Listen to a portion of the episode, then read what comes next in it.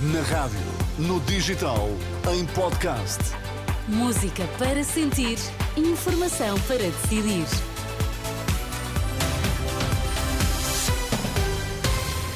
Notícias para ouvir agora na Renascença. Vamos saber quais os títulos em destaque. As políticas de imigração foram um dos pontos de discórdia no debate entre Chega e Bloco de Esquerda. Devem ser conhecidas hoje as medidas de coação a aplicar aos suspeitos de corrupção na Madeira.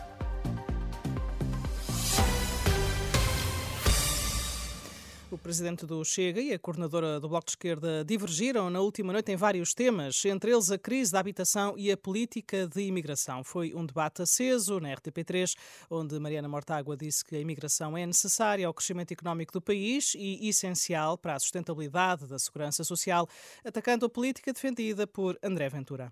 O Chega defende para a imigração significa o caos em Portugal.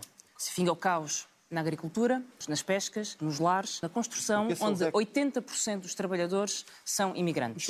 Há imigrantes em Portugal porque há necessidade de trabalho imigrante em Portugal e quem o diz são todos os empresários. Do lado do Chega, André Ventura disse acreditar que a extinção do CEF foi um erro e culpou a Mariana Mortágua por isso.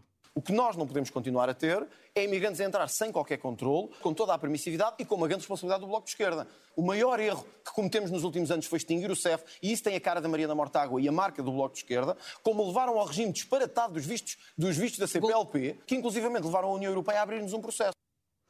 De resto, o debate começou pela habitação, com a coordenadora do Bloco a reafirmar medidas que limitem as rendas e a dizer que a procura de luxo está a pressionar os preços para uma subida. André Ventura acusou que o programa bloquista refere a posse administrativa de edifícios devolutos.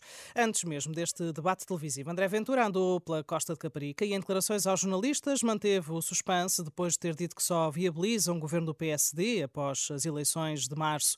Se houver um acordo de governação, voltou a dizê-lo nesta ação de campanha, mas questionado sobre sobre se exige que o Chega faça parte de um governo, disse ser essa uma questão lateral perante a existência dos jornalistas. André Ventura acabou por admitir eh, até ir viabilizando medida a medida.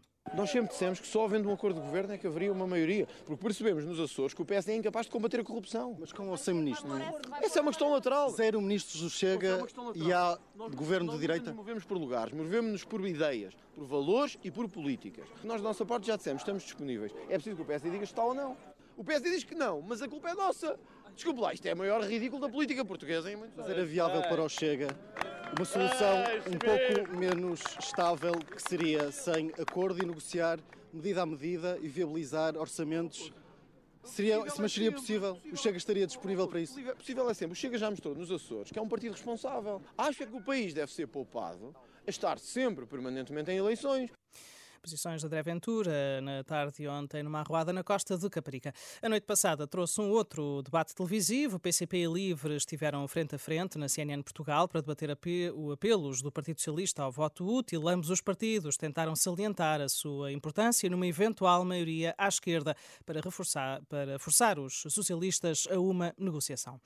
Devem ser conhecidas hoje as medidas de coação a aplicar aos três detidos no âmbito da investigação por suspeitas de corrupção na Madeira. São eles o ex-presidente da Câmara do Funchal, Pedro Calado, o líder do grupo de construção AFA, Avelino Farinha, e o principal acionista do grupo, ligado à construção civil Sócio Correia, Custódio Correia. O Ministério Público pede prisão preventiva para todos eles. Está marcada uma sessão para as três da tarde no Tribunal Central de Instrução Criminal, no Campus de Justiça, em Lisboa, quando se completam três semanas desde que os arguídos foram detidos no Funchal. Sete detidos acusados da morte de um adepto junto ao Estádio do Dragão durante os festejos do título vão começar hoje a ser julgados no Porto. O Tribunal de Instrução Criminal considerou que os arguídos não souberam refriar os seus impulsos de vingança. Igor Silva veio a falecer, foi agredido e esfaqueado 18 vezes. Os factos remontam a maio de há dois anos.